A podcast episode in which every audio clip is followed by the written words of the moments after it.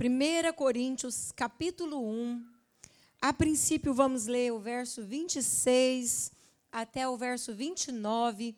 Quem achou, diga amém. Está aqui, né, irmãos? Amém. Feche seus olhos, vamos orar.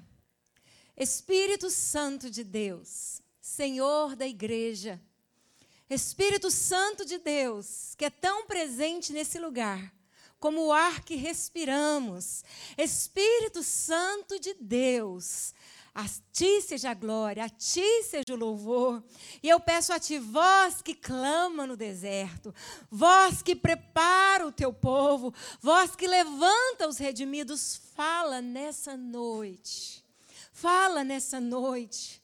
Traz à existência aquilo que ainda não existe. Remove aquilo que deve ser removido. Levanta o abatido. Levanta o povo escolhido do Senhor nessa noite.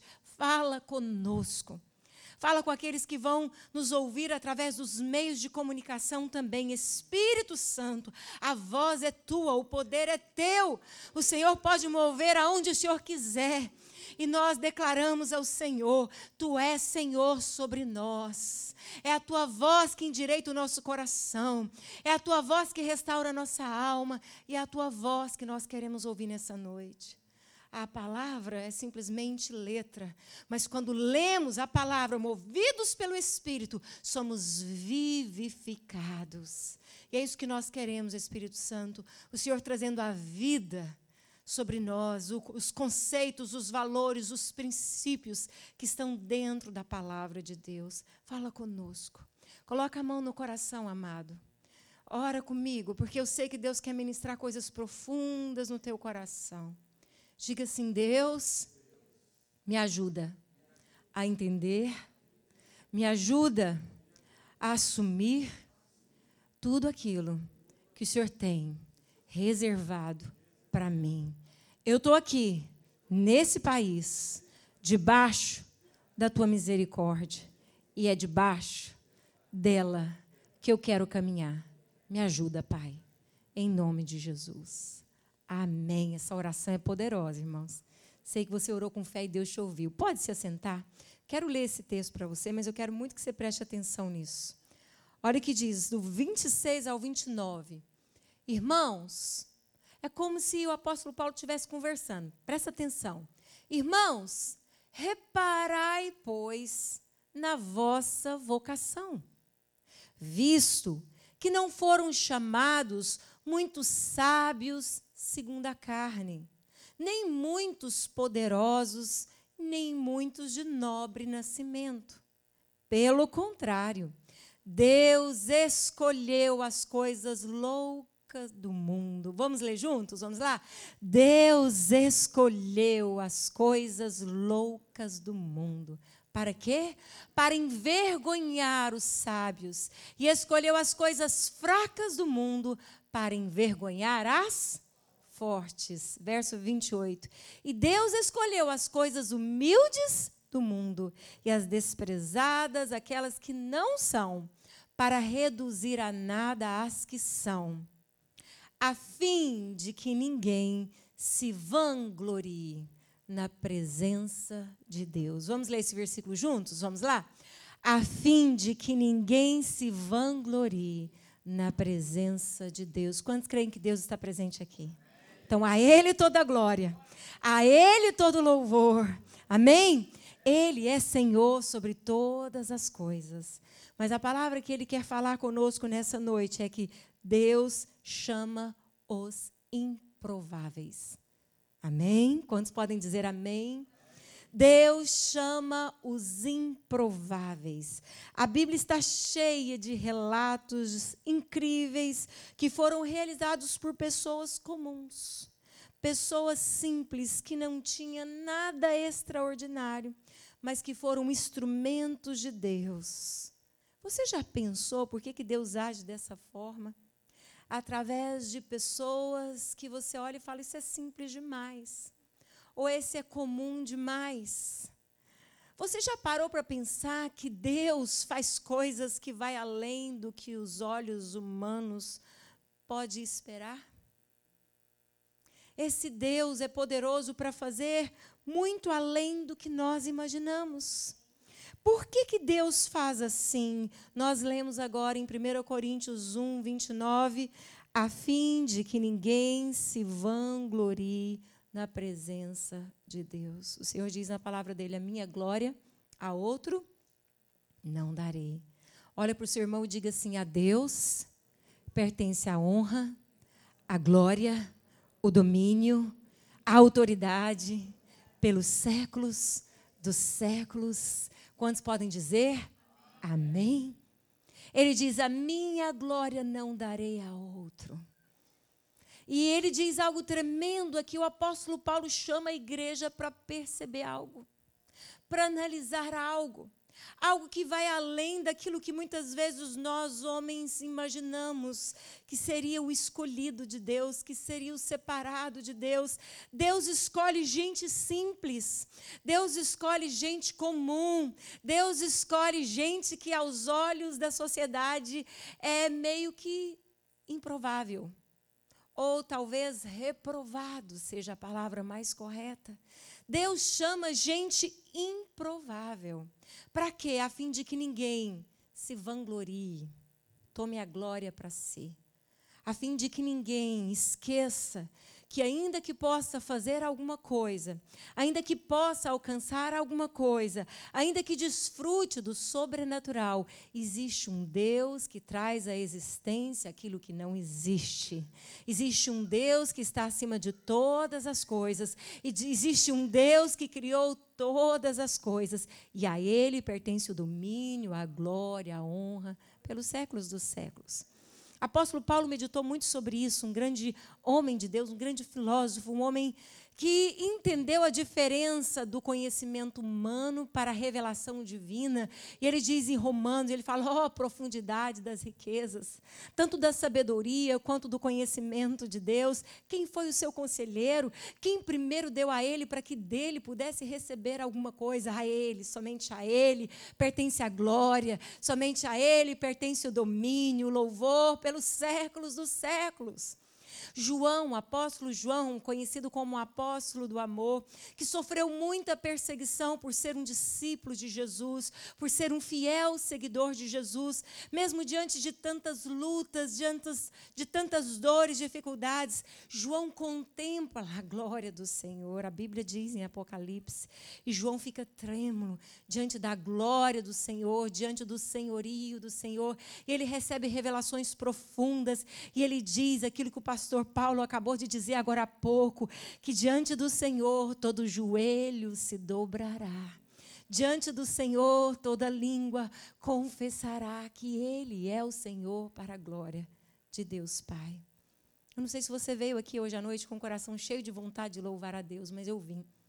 Porque sempre que eu medito na palavra de Deus, algo acontece dentro de mim que me dá uma vontade de dar glória a Deus, de, de transmitir ao meu Deus a minha gratidão, porque Ele é tão bom. Como nós cantamos hoje, tão bom. Ele nos escolheu, somos escolhidos, somos amados, e nós somos aquilo que Deus diz que nós somos. Mas nessa noite, eu queria que você hoje olhasse para um personagem da Bíblia. Nós vamos olhar por a, a história de alguns, mas esse aqui, esse aqui vai trazer para nós uma lição muito grande de que Deus escolhe os improváveis. Está lá em Êxodo, capítulo 2, a partir do verso 11, a história de Moisés. Moisés. Quem já ouviu a história de Moisés aqui, levanta a mão. Então fala para o seu irmão, Deus vai falar com você através da história de Moisés. Amém? Nós vamos ler do verso 11 ao verso 15. Diz assim: Naqueles dias, sendo Moisés já homem, saiu a seus irmãos e viu os seus labores penosos e viu que certo egípcio espancava um hebreu, um do seu povo. Olhou de um e de outro lado e vendo que não havia ali ninguém, matou o egípcio e o escondeu na areia. Saiu no dia seguinte, eis que dois hebreus estavam brigando. E disse ao culpado: Por que espanca o teu próximo? Ao qual respondeu: Quem te pôs por príncipe e juiz sobre nós? Pensas matar-me como matastes o egípcio? Temeu, pois, Moisés e disse: Com certeza o descobriram. Informado desse caso, procurou o Faraó matar, preste atenção nisso. Procurou Faraó matar a Moisés. Porém, Moisés fugiu da presença de Faraó e se deteve na terra de Midian e se assentou junto a um poço. Nós estamos vendo aqui, lendo na Bíblia, uma história, um momento, na verdade, difícil na história de Moisés. A história de Moisés não foi nada fácil. A Bíblia conta que é, o nascimento de Moisés foi em meio a uma grande perseguição. Os egípcios estavam com medo do povo hebreu crescendo no meio deles, os homens é, estavam sendo homens valentes, homens fortes, e Faraó tinha medo de que o povo hebreu tomasse uma proporção tão grande que dominasse o Egito. Então, Faraó dá um decreto de que todo filho de hebreia macho deveria morrer, deveria ser morto no parto. Só que algumas parteiras, temente a Deus, não obedeceu à ordem de Faraó. E essas parteiras, por temer a Deus, elas escondiam os filhos das hebreias, ajudavam as mães a proteger os seus filhos. A Bíblia diz que Deus abençoou essas parteiras, deu a elas famílias, e elas foram mulheres abençoadas porque temeram mais a Deus do que a Faraó. Mas o interessante dessa história é que Moisés, então, é protegido até certa fase, mas a mãe não conseguia esconder mais o choro dessa criança e ele corria risco de vida. E sabe o que ele, a mãe faz? Ela faz um cestinho e coloca o seu filho ali dentro do, do cestinho e manda a sua irmã mais velha observar e coloca esse, essa criança dentro do cestinho no rio. E com certeza ela tinha uma ideia. Eu vou colocar ele nas águas e alguém vai ver e vai proteger o meu filho. E foi assim que aconteceu. Ela era uma mulher de fé e Deus viu a fé da mãe de Moisés e assim ela fez. E a filha de Faraó estava ali à margem do rio e viu aquele cesto com um barulhinho. E quando ela viu, ela viu um bebê e ela adota Moisés. Então Moisés, quando ela pega Moisés e vê que era um bebê e que ainda precisava amamentar, ela pergunta: tem alguém? Vocês sabem de alguém que possa amamentar essa criança? Então, a irmã de Moisés estava próxima e disse: sim, existe mulheres que podem amamentar. E Moisés foi levado de novo ao colo da sua mãe e amamentado por sua mãe, até que no devido tempo, quando chegou o momento de, de deixar de mamar, foi devolvida a filha de Faraó.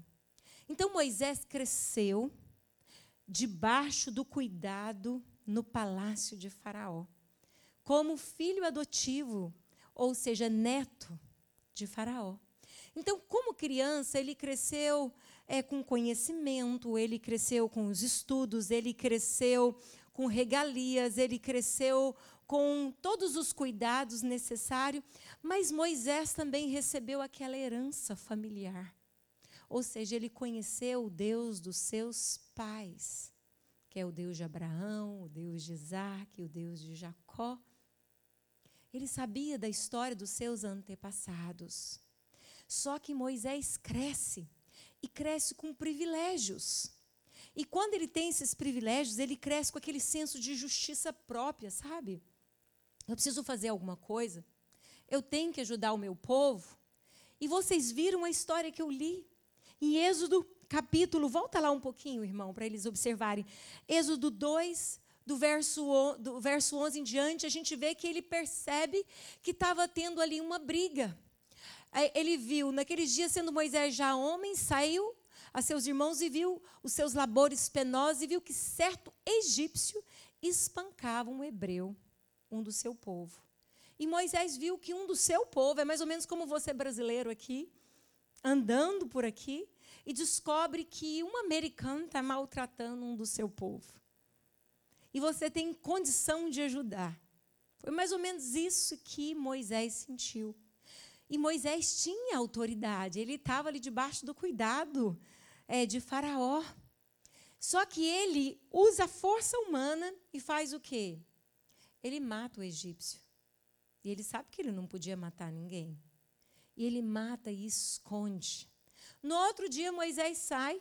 Só que agora Moisés não vê um egípcio é, maltratando um hebreu. Agora ele vê dois hebreus em discussão, que é o próximo versículo. E aí o que acontece? Saiu no dia seguinte, eis que os dois hebreus estavam brigando e disse ao culpado: Por que espanca o teu próximo? O qual respondeu: Quem te pôs por príncipe e juiz sobre nós? Pensa matar-me como matastes o egípcio? Agora o que acontece com Moisés? Moisés vê irmãos dele, povo dele brigando e fala: Gente, vamos parar com isso. Como é que vocês se maltratam assim? E eles, com o coração já amargurado, com a vida difícil, debaixo do jugo de Faraó, fica bravo com Moisés e fala: Peraí, o que você está querendo? Você está querendo exercer autoridade sobre nós? Ser príncipe sobre nós? Ah, você quer matar também, como você matou um egípcio? Então, Moisés descobre que outros já sabiam da sua história, de que ele tinha matado um egípcio escondido. Sabe o que acontece com Moisés daqui em diante? A Bíblia diz que ele foge. Por quê? Porque agora ele carrega a culpa. Agora ele carrega a vergonha, ele foge, ele tem medo, ele se sente culpado porque ele mata um egípcio e o próximo versículo diz que Faraó quer matar Moisés. Que história difícil. Um nascimento extremamente difícil, foi criado em lares separados, um tempo com a mãe legítima, outro tempo com a mãe adotiva. Viu o sofrimento do teu povo, sentiu angústia e revolta diante daquele cenário, daquela situação, age por impulso, comete um erro, esconde o seu erro e agora tem sentimento de culpa, agora carrega o sentimento de vergonha, agora sai como um fugitivo e vai morar em Midian. Se casa, tem filhos e vai cuidar das ovelhas do seu sogro. Então, eu queria convidar você nessa noite a pensar um pouquinho nas mudanças que aconteceu na vida desse homem, Moisés. Moisés viveu tudo isso que nós rapidamente analisamos, mas de repente a casa caiu e ele já não está mais tendo as regalias de um filho, né, da filha de Faraó. Ele já não tem mais aquelas influências. Agora ele é perseguido e vive como um fugitivo. E eu quero ir com vocês agora em Êxodo capítulo 3, a partir do verso 1. Diz assim: Êxodo 3. Nós vamos ler juntos, tá bom, irmãos? Apacentava, leia com os olhos, observa isso. Apacentava Moisés o rebanho de Jetro, seu sogro, sacerdote de Midian, e levando o rebanho para o lado ocidental do deserto, chegou ao monte de Deus, a Horebe. Apareceu-lhe o anjo do Senhor numa chama de fogo, no meio de uma sarça. Moisés olhou, e eis que a sarça ardia no fogo e a sarça não se consumia. Então, disse consigo mesmo: Irei para lá e verei essa grande maravilha. Por que, que a sarça não se queima?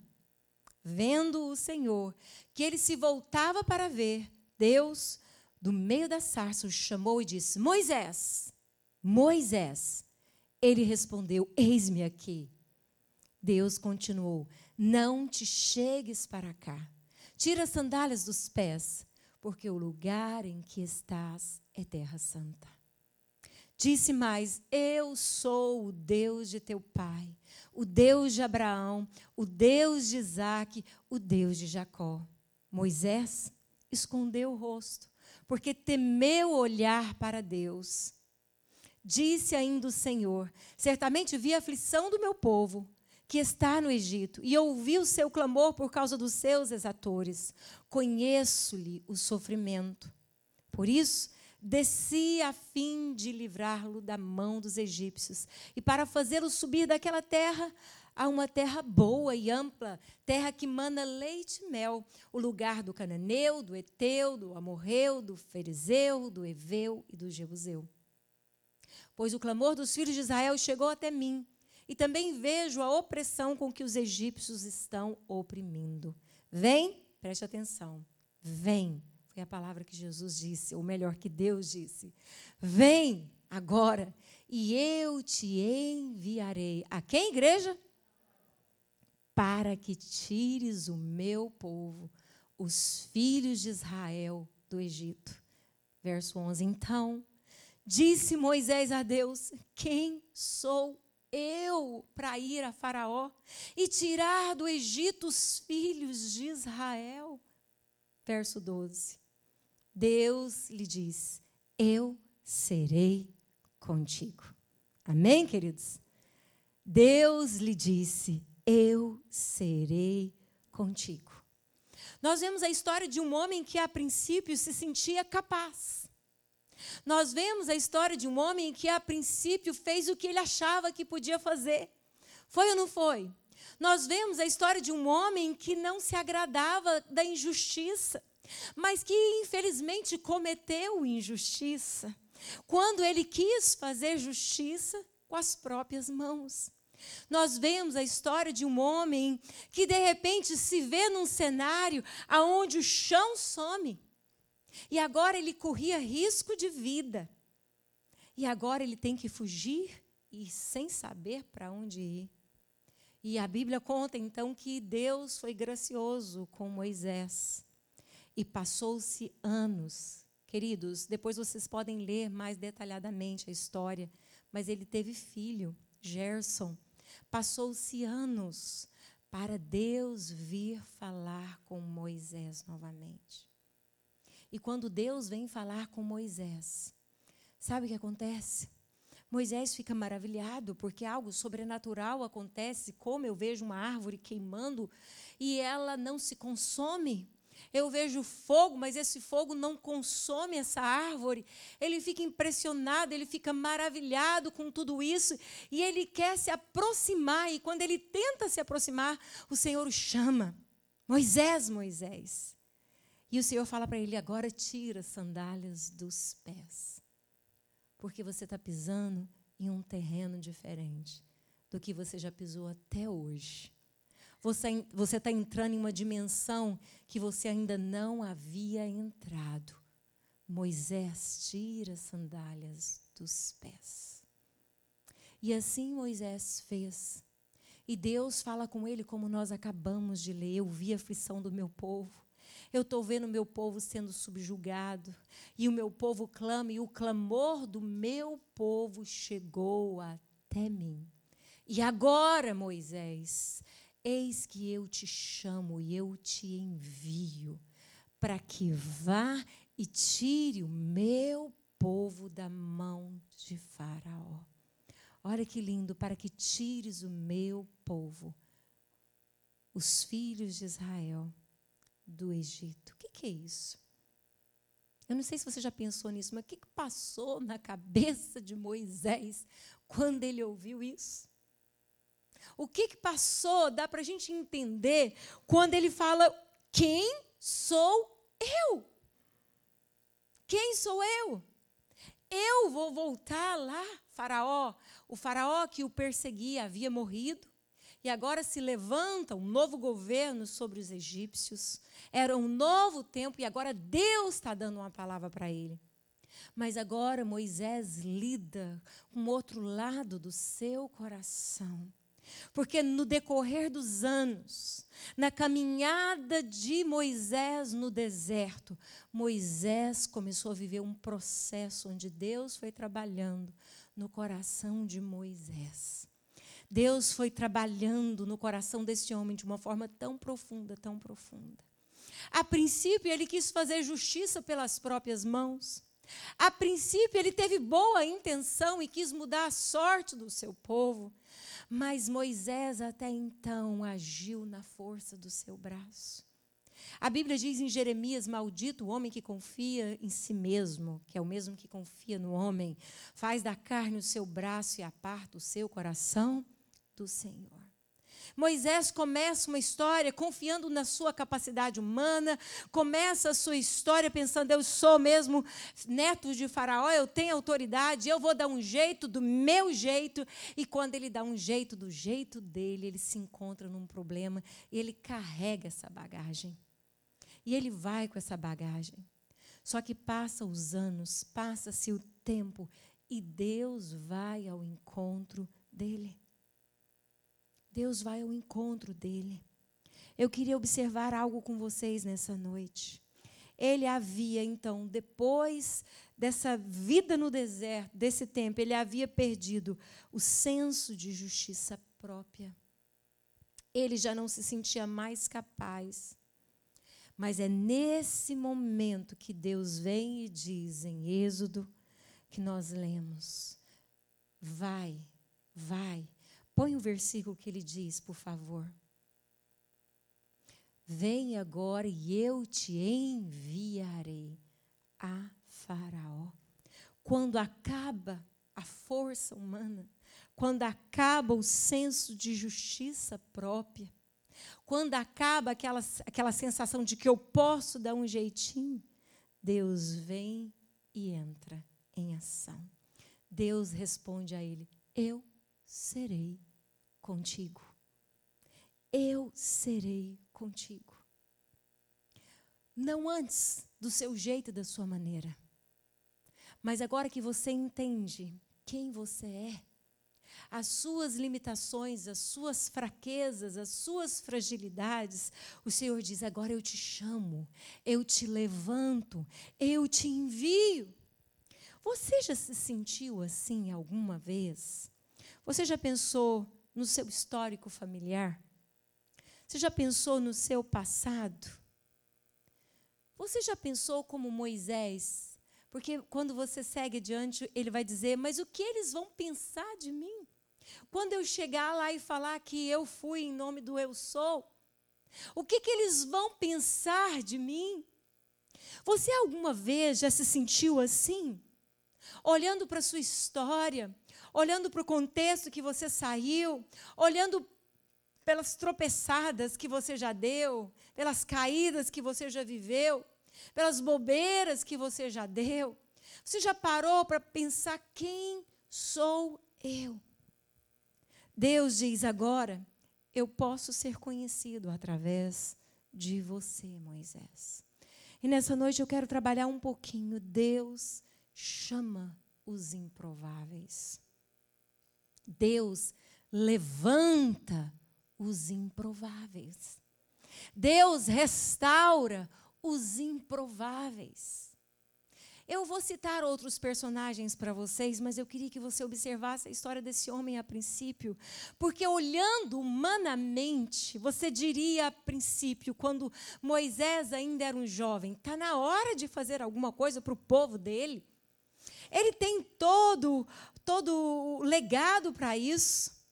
Ele tem a cidadania, ele tem todo o conhecimento, ele é perito no conhecimento do Egito, na língua egípcia. Mas quando Deus o chama, Moisés começa a falar um monte de coisa. Ele fala: Deus, agora eu sou gago, eu sou pesado de língua. Deus, o que, que eles vão pensar de mim? Deus, eles não vão me dar crédito. Por que, que é agora que Deus chama?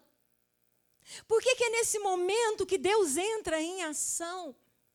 Tem uma frase que muitos pastores citam, e eu gosto dela, embora ela não esteja desse jeito na Bíblia, mas quando a gente analisa vários textos da Bíblia, a gente percebe que essa frase faz sentido. É assim: Deus não chama os capacitados, mas Deus capacita os chamados. Você pode olhar para a pessoa do lado e dizer isso? Diga assim: Deus não chama os capacitados, mas Deus capacita os chamados. Quantos podem dar um glória a Deus nessa noite? Então tem um monte de chamados aqui hoje à noite. Mas nós precisamos parar e analisar. O que está acontecendo com a minha história hoje? O que está acontecendo com a sua história hoje? Tem um texto que faz parte de quase todas as minhas pregações. Paulo diz em Romanos que todas as coisas cooperam para o bem daqueles que amam a Deus, daqueles que são chamados segundo o seu. Você já parou para pensar por que desse deserto hoje? O porquê desse momento que eu estou vivendo hoje? O que está se passando? Deus se esqueceu de mim? Aonde estão as promessas? Você pensa que Moisés se esqueceu quem era sua mãe hebreia? Não. Tanto que Deus relembra quando Deus vai falar com ele: Eu sou o teu Deus, o Deus do teu pai. Abraão, Isaac, Jacó. Eu conheço a sua linhagem. Eu conheço. Mas, queridos, Moisés viveu um momento escuro da sua história onde parecia que Deus havia se esquecido dele. E se você ainda não viveu esse momento, eu, como pastora, tenho a obrigação de te preparar, porque todo cristão vive. Todos os discípulos, quando você lê na Bíblia, ali quando Jesus é, dá a eles autoridade, dá a eles o domínio, eles vão fluindo no Espírito Santo, mas eles são perseguidos eles vivem lutas. Só que Jesus havia avisado antes: no mundo tereis, tem de bom ânimo, eu venci. Mas todo mundo passa por luta, por deserto, por dificuldade. Mas eu quero te dizer algo nessa noite: Deus não se esqueceu de você. Naquele momento onde parecia que Deus havia se esquecido de Moisés, era o momento onde Deus estava trabalhando o coração de um grande líder, de um grande pastor, um dos maiores exemplos bíblicos de homem generoso, embora fosse um homem determinado e forte, também misericordioso. Quantas vezes intercede para Deus não consumir Israel? Um pastor, um grande pastor mas em dado momento da sua história, estava num deserto. Por que do deserto? Porque Deus estava trabalhando o coração dele. A Bíblia diz: não é por força e nem por violência, mas é pelo meu espírito, diz o Senhor. Deus chama os improváveis. Quando Deus chamou Abraão, que ainda era Abrão, ele morava no meio de um uma idolatria terrível. Ele nasceu com a herança idólatra. Ele viveu nessa cultura. Mas ele queria ouvir a voz de Deus e Deus fala com Abrão. E Abrão decide ouvir a voz de Deus e andar com Deus, e Deus muda a sorte de Abrão, faz uma aliança e ele se chama Abraão.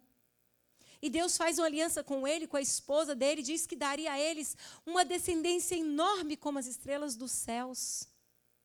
Mas Abraão e sua esposa eram estéreos. Porque a sua esposa não tinha condição, não tinha fertilidade. E passa-se os anos e Deus diz essa promessa para ele, ele fica esperando a promessa. E tudo parecia improvável. Tudo parecia que não ia acontecer. Passa-se o tempo. Na hora em que a sua esposa perde totalmente a fertilidade, já é velha, idosa, e ele já com 100 anos, Deus os visita e dá a ele Isaac. De Isaac vem Jacó, de Jacó vem as doze tribos que se levanta então um povo hebreu e que forma o grande Israel. Mas até hoje nasce filhos de Abraão porque todo aquele que nasce em Cristo Jesus nasce pela fé, e a mesma fé que houve lá no nosso patriarca Abraão. Amém, queridos? Então, até hoje, até hoje, há filhos de Abraão nascendo, mas era improvável. Improvável. Quando Deus chama Jacó, Jacó está fugindo tanto quanto Moisés, porque Jacó faz uma jacosice. Jacó engana seu irmão, ele usurpa, ele rouba o direito da bênção de, de primogenitura, ele foge.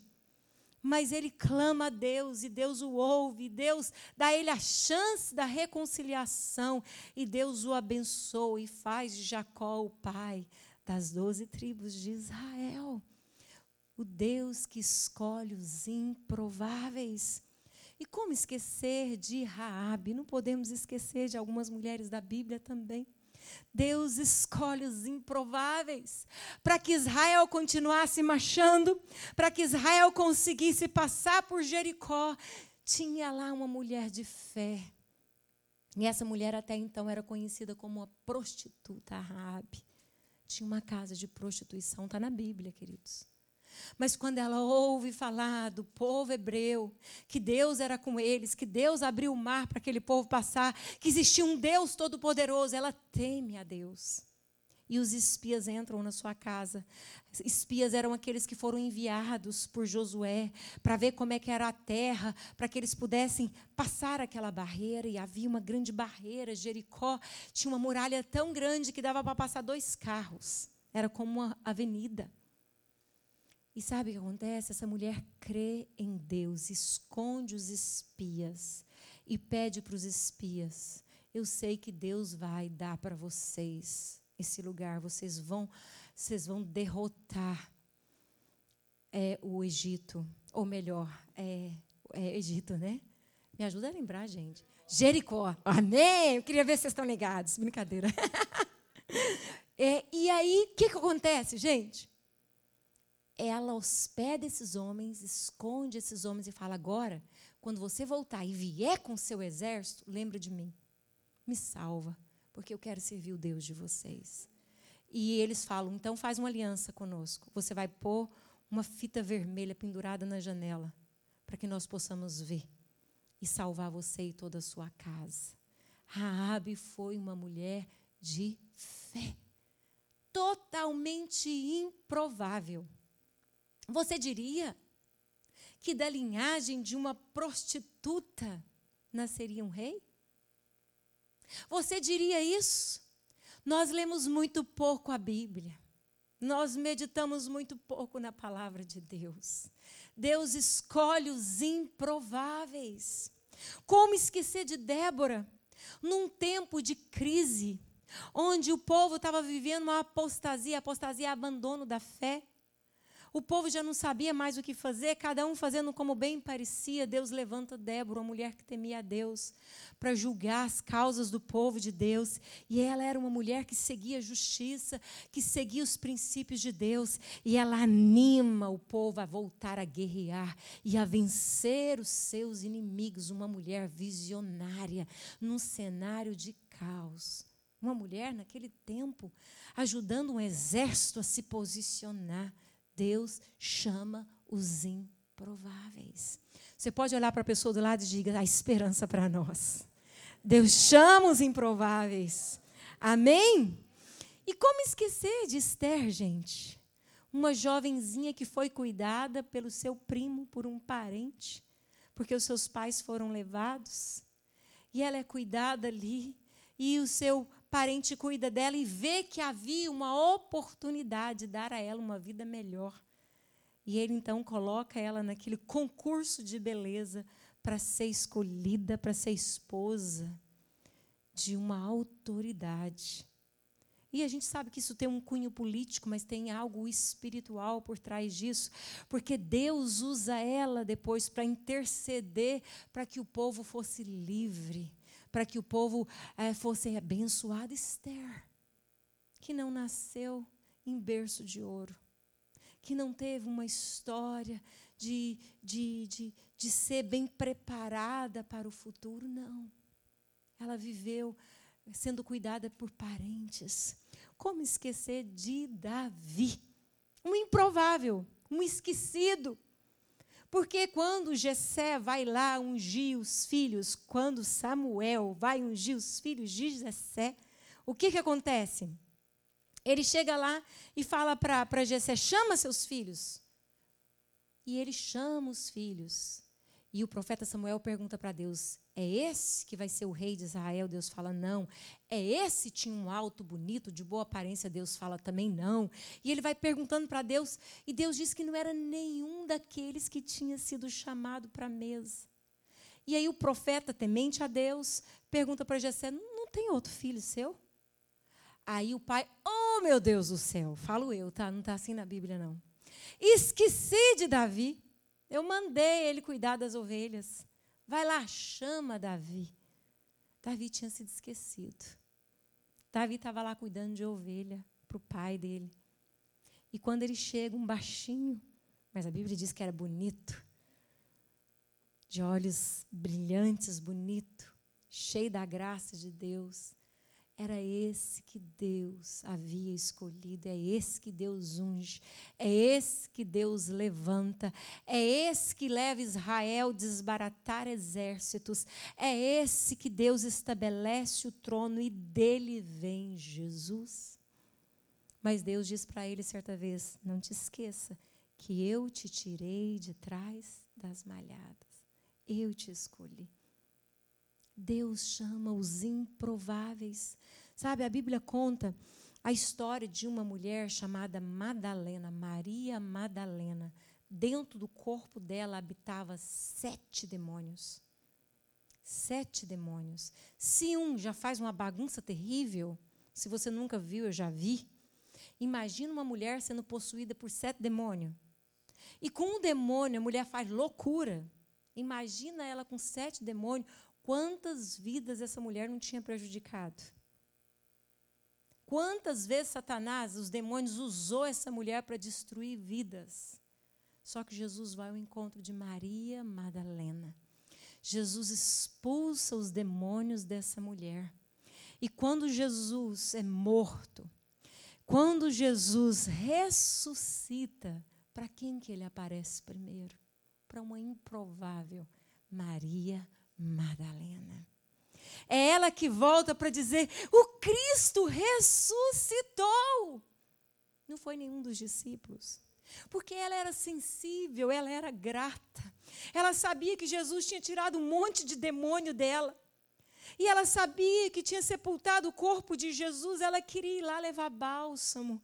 Ela queria ver como é que foi o sepultamento de Jesus. Havia gratidão no coração daquela ex-endemoniada. E é ela, a mensageira, que Cristo ressuscitou. Uma mulher totalmente improvável. Mas eu não poderia esquecer de outro caso também. Se sete demônios faz estrago, imagina dois mil demônios. Uma legião de demônios possuía um homem em Gadara. Quando Jesus vai se aproximando de Gadara, esse homem, ele vivia acorrentado, é, os pés e mãos, e quando acorrentava, ele conseguia quebrar as correntes, ele ia para o sepulcro, ele causava terror, pânico em Gadara. Quando Jesus se aproxima, ele começa a gritar e ele fala: O que, que você veio fazer aqui? Nos atormentar antes do tempo.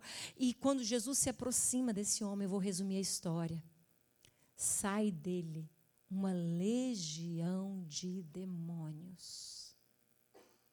E sabe o que acontece? A Bíblia diz que esse homem volta a ser um homem de mente sã, ou seja, sarado, um homem vestido, um homem que era socializado, conseguia conversar com as pessoas. Só que Jesus vai embora de Gadara e ele fala: Jesus, me deixa aí com você, me deixe com o Senhor e seus discípulos.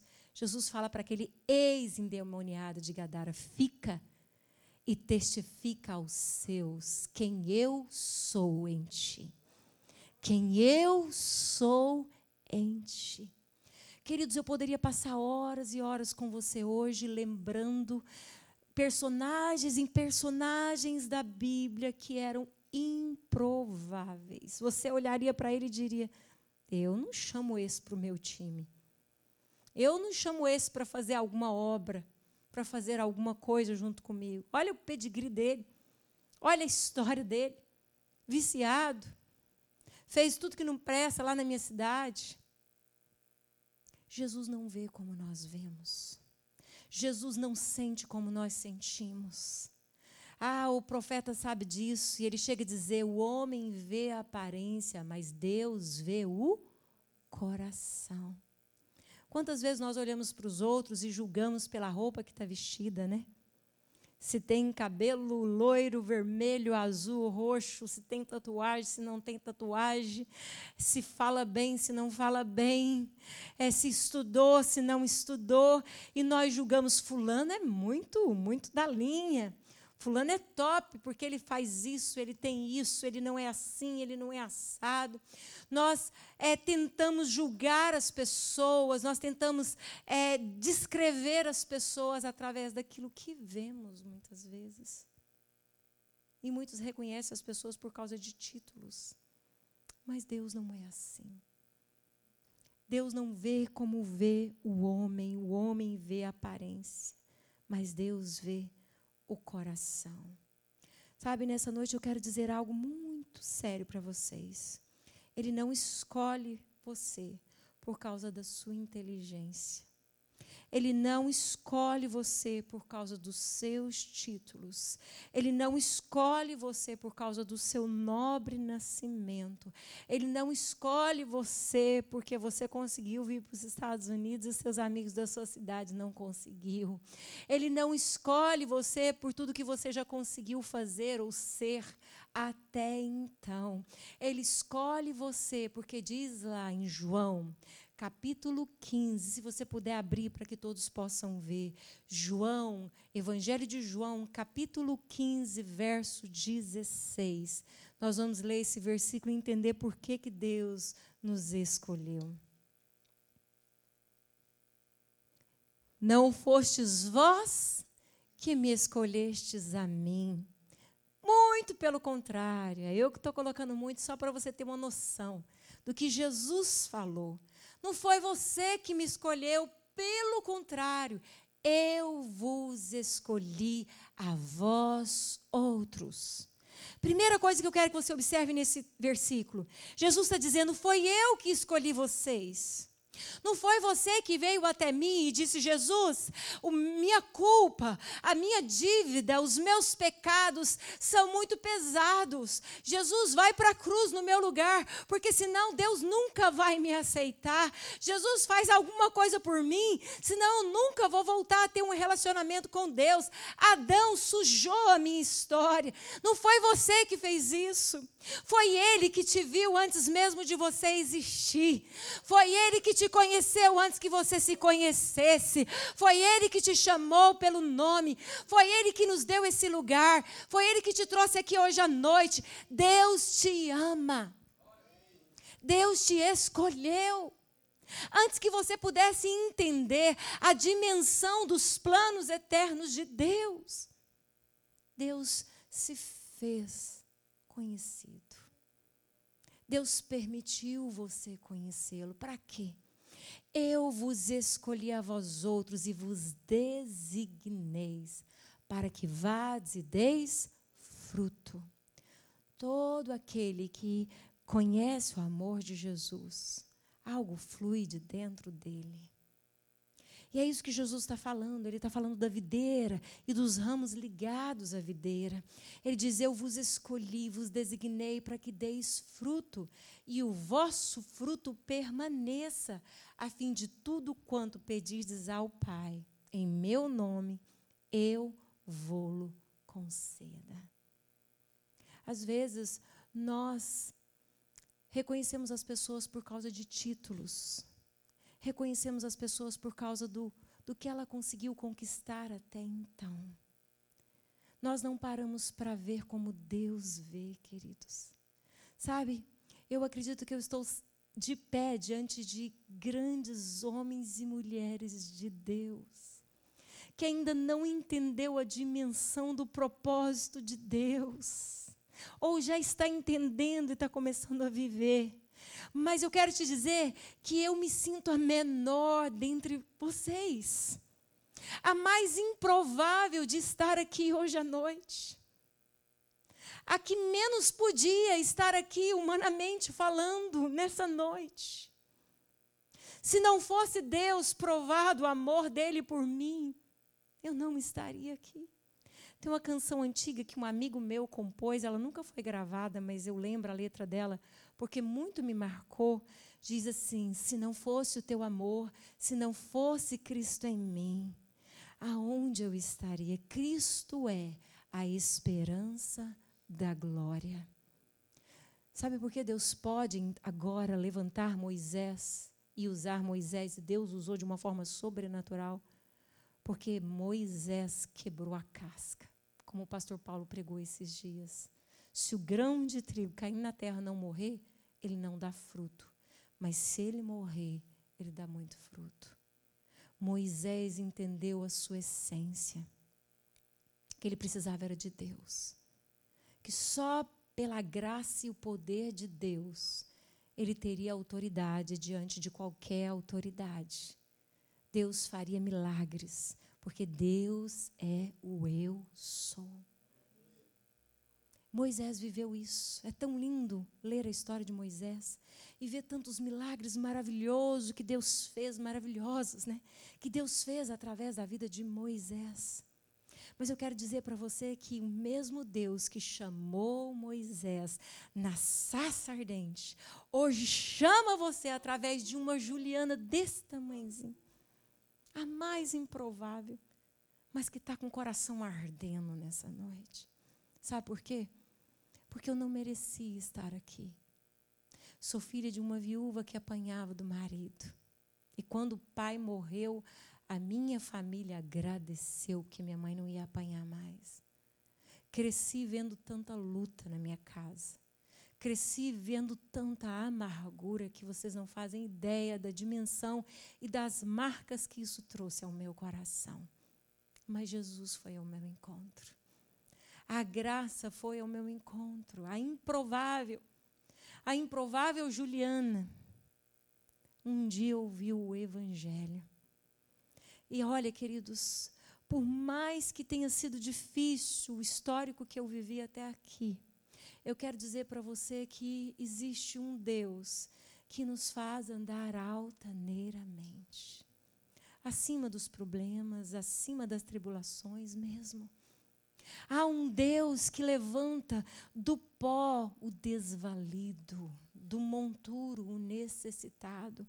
Há um Deus que quer levantar os seus filhos e levar os seus filhos a usufruir de uma autoridade. Moisés não poderia ter essa autoridade com a presunção que existia no coração dele, de fazer justiça com seu próprio braço. Mas agora que Moisés se esvazia, Moisés pode voltar e com um cajado que simbolizava a autoridade de Deus. Até então era o instrumento usado simplesmente para pastorear ovelhas. Agora, porque a autoridade de Deus está sobre ele, ele toca nas águas e o mar abre e o povo pode andar. Aquele cajado estava dizendo: Você confia em mim? Então pega sua confiança e faça o impossível acontecer. Toca nas águas, meu filho, toca nas águas. Toca nas águas. Ele não te escolheu por causa de títulos. Ele não te escolheu por conta do que você já fez até aqui ou deixou de fazer. Deus te escolheu porque Ele te amou. E a Bíblia diz: Eu amo esse versículo. Deus prova o seu amor para conosco pelo fato de ter dado Cristo a morrer por nós, sendo nós ainda pecadores. É através de pessoas simples, comuns, que compreende que precisa de Deus, que ele levanta então um povo forte e capacitado para se levantar e abençoar uma geração. Uma geração. Pastor Paulo falou para nós hoje de sairmos para levar a paz de Jesus. Talvez você pensou, mas eu, eu, eu posso. Se você acreditar que Deus te chama nessa noite, se você acreditar que o mesmo Deus que falou através de uma sarça pode falar através de uma mulher, humanamente falando, debilitada, frágil, mas que entendeu a misericórdia, está aqui nessa noite, debaixo da graça do Senhor, te dizendo: Deus te chama, você pode. Você pode se levantar com uma autoridade para influenciar a sua geração? Sim. Sim. Você pode se levantar nessa noite e dizer as vozes da mentira, as vozes do engano. Está na hora de dizer: chega. Eu quero ser aquilo que Deus diz que eu sou. Eu quero fazer aquilo que Deus diz que eu posso fazer. Eu quero viver aquilo que Deus tem para mim. Chega. Deus não se esqueceu de Moisés. E eu quero dizer para você que Deus também não se esqueceu de você. Mas entre Deus e o agir de Deus, tem que ter a sua resposta de dizer: Senhor, eu quero, eu quero me levantar, eu quero viver o que o Senhor tem para mim. Tu és o Deus dos improváveis e eu me identifico nessa noite. Eu me identifico. Quem sou eu? Quem sou eu? Quantas vezes eu já disse isso para Deus? Há poucos meses atrás, eu estava com a minha filha mais velha e ela riu e falou: Mãe, eu me lembro como você ficava quando você tinha que pregar. Eu falei: É, Miriam, eu tinha me esquecido. Como é que eu ficava? Ah, mãe, você não dormia. Você, você ficava tão, tão choramingando. E eu falei, filha, eu continuo assim. Só que agora eu entendi que algo sobrenatural é que nos levanta e nos sustenta. E sabe, filha, aqueles momentos de choro decidiu a minha história. Esse é o caminho. Reconhecer que sem Jesus nada posso fazer. Reconhecer que sem Jesus eu não vou a lugar algum. Eu nunca quero me esquecer de quem eu sou. Eu não sou nada, mas o eu sou é tudo. E Ele pode todas as coisas. E nessa noite eu quero terminar dizendo para você que há milhares de improváveis lá fora. Talvez você pense, não, está aqui dentro. Não, também está lá fora. Tem samaritanas lá fora. Tem Marias Madalenas lá fora. Tem Raabes lá fora. Vocês estão entendendo o que eu quero dizer? Tem gente preso em Gadara agora. Talvez o Gadara dele seja um bar. Seja a, a, a, vida desregrada, nos prazeres, está lá, sufocado. E Jesus quer que você vá até eles. Jesus quer que a luz dele brilhe através de você. Ele continua chamando os improváveis. Moisés se esvaziou de si mesmo para que pudesse ser revestido de autoridade. Ele perdeu o seu senso de justiça própria para viver nas mãos de um Deus que é justo. Deus é a nossa justiça. E é hora de colocarmos diante do Senhor todo o senso de justiça própria. É hora de deixarmos de lado a preocupação com títulos, com reconhecimento das pessoas. É hora de olhar para o Deus que fala através de coisas simples, mas que faz grandes coisas. O Deus dos improváveis está aqui nessa noite. E Ele quer levantar homens e mulheres para o ministério nessa noite. Deus quer levantar missionários aqui, mensageiros da paz de Jesus. Deus quer levantar você. Eu queria convidar você a fechar os seus olhos nessa noite.